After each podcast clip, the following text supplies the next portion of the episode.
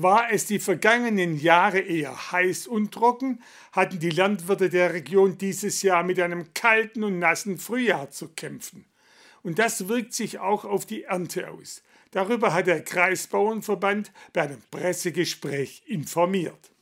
Man sieht es noch. Zum Teil steht die Wintergerste noch auf den Feldern länger als sonst üblich. Auch Dinkel, Weizen und Hafer wurden noch nicht gedroschen, da sie noch nicht ganz reif sind. Von was uns halt fehlt, dieses Jahr sind einfach die schönen Sommertage, die Sonnentage, die warmen Temperaturen.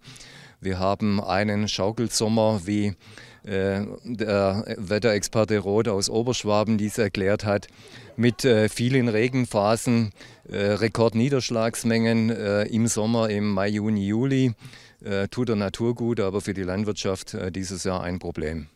Denn die hohen Niederschlagsmengen führen auch zu einer hohen Pilzbelastung im Getreide, erklärt der Vorsitzende des Kreisbauernverbands. Außerdem seien die Körner schwach aufgrund der fehlenden Sonne. Das führe zu unterdurchschnittlichen Erträgen. Ähnlich sehe es auch beim Obst aus.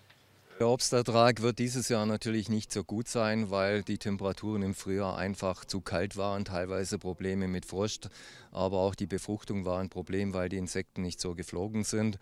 Und es zeigt sich auch daran, dass die Imker im Grunde jammern über den schlechten Honigertrag.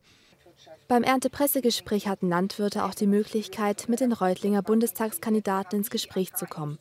Ein Problem, das angesprochen wurde, das Insektenschutzgesetz, das weniger Pflanzenschutzmittel vorsieht. In manchen Fällen sei Pflanzenschutz aber notwendig. Gut, das Insektenschutzgesetz, ich meine im, Grunde die Forderung, äh, Pflanzenschutz zu reduzieren, wo es möglich ist, ist eine richtige Forderung. Äh, wir werden hier auch immer besser. Äh, man äh, setzt Pflanzenschutzmittel immer effizienter ein, aber man muss zukünftig Pflanzenschutzmittel einsetzen können, wo es notwendig ist, um Erträge zu sichern, um Pflanzengesundheit auch zu sichern. Und Partien, die halt pilzverseucht sind, die taugen da nichts mehr zur Nahrungsmittelproduktion. Auch das Thema Tierwohl wurde diskutiert. Dafür müssten die Landwirte viel investieren. Für sie müsse es sich aber auch lohnen und dafür müsse die Politik die richtigen Rahmenbedingungen setzen.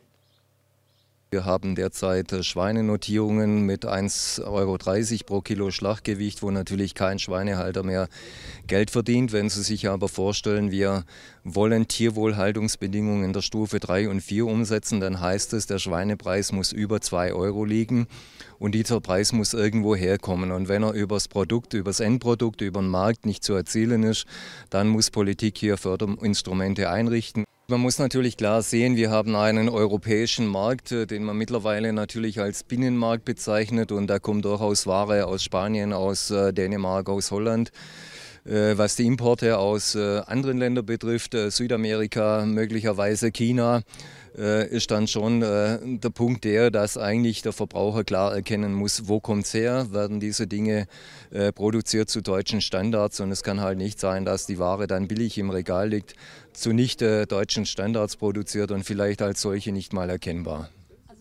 Deshalb müsse die Herkunft der Ware im Regal besser gekennzeichnet werden, war unter anderem eine Forderung. Am Ende, so glaubt der Vorsitzende des Kreisbauernverbands, seien die Themen der Landwirte bei der Politik angekommen. Was ihm aber derzeit noch fehle, sei die politische Durchschlagskraft zur Lösung der Probleme.